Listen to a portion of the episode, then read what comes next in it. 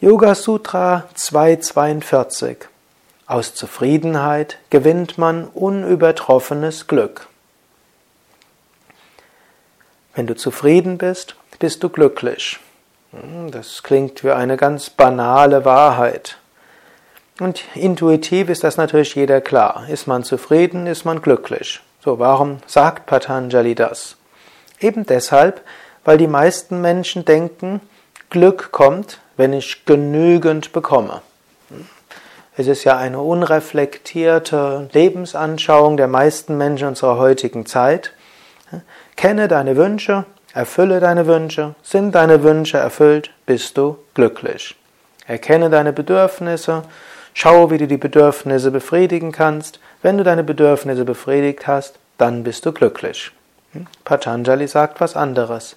Glücklich bist du, wenn du Zufriedenheit entwickelt hast. Er sagt jetzt auch nicht, dass es falsch ist, Wünschen nachzugehen und Bedürfnisse zu befriedigen.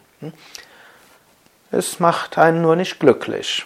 Er sagt ja an einer anderen Stelle, am Anfang des zweiten Kapitels oder Mitte des zweiten Kapitels, dass der Sinn des Lebens im Sinne von, warum wir überhaupt in der relativen Welt sind, ist, Erfahrungen zu sammeln und auch zu erkennen, welche Kräfte in uns selbst stecken, in Prakriti, in der Natur.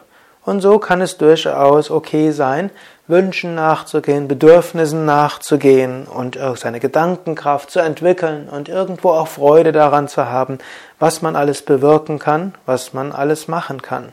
Nur glücklich wird man daraus nicht dauerhaft. Zufriedenheit gilt es zu entwickeln. Aus Zufriedenheit entsteht unübertroffenes Glück. Yoga Sutra 242 Fortsetzung. Aus Zufriedenheit kommt unübertroffenes Glück. Zufriedenheit sollte natürlich nicht tamassig und träge sein. Hm? Eine tamassige Zufriedenheit wäre, ist ja alles egal. Hm? Ich kann sowieso nichts machen. Und es ist ja eh sinnlos. Das ist nicht wirklich Zufriedenheit. Es ist Trägheit. Und daraus entsteht auch kein Glück. Zufriedenheit hier heißt, das zu tun, dann heißt das zu erfahren, ja, ich, die Umstände sind so, wie ich sie brauche. Ich bin in den bestmöglichen Umständen. Es könnte mir nichts Besseres widerfahren, als was jetzt gerade da ist. Das sind Herausforderungen, diese will ich angehen. Raja Yoga heißt ja königlicher Yoga und durchaus ein Yoga, wo wir etwas bewirken wollen. Immer wieder sagt Patanjali, wie wir unsere geistige Kraft entwickeln können.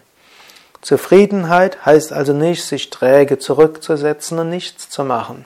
Zufriedenheit heißt vielmehr, davon auszugehen, die Umstände, in denen ich jetzt bin, sind die bestmöglichen zu meiner Entwicklung.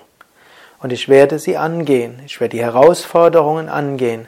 Ich werde annehmen, was das Schicksal mir schickt. Ich werde daran wachsen, was an Herausforderungen kommt. Und Fehler, die ich mache, sind letztlich Schritte zum Erfolg.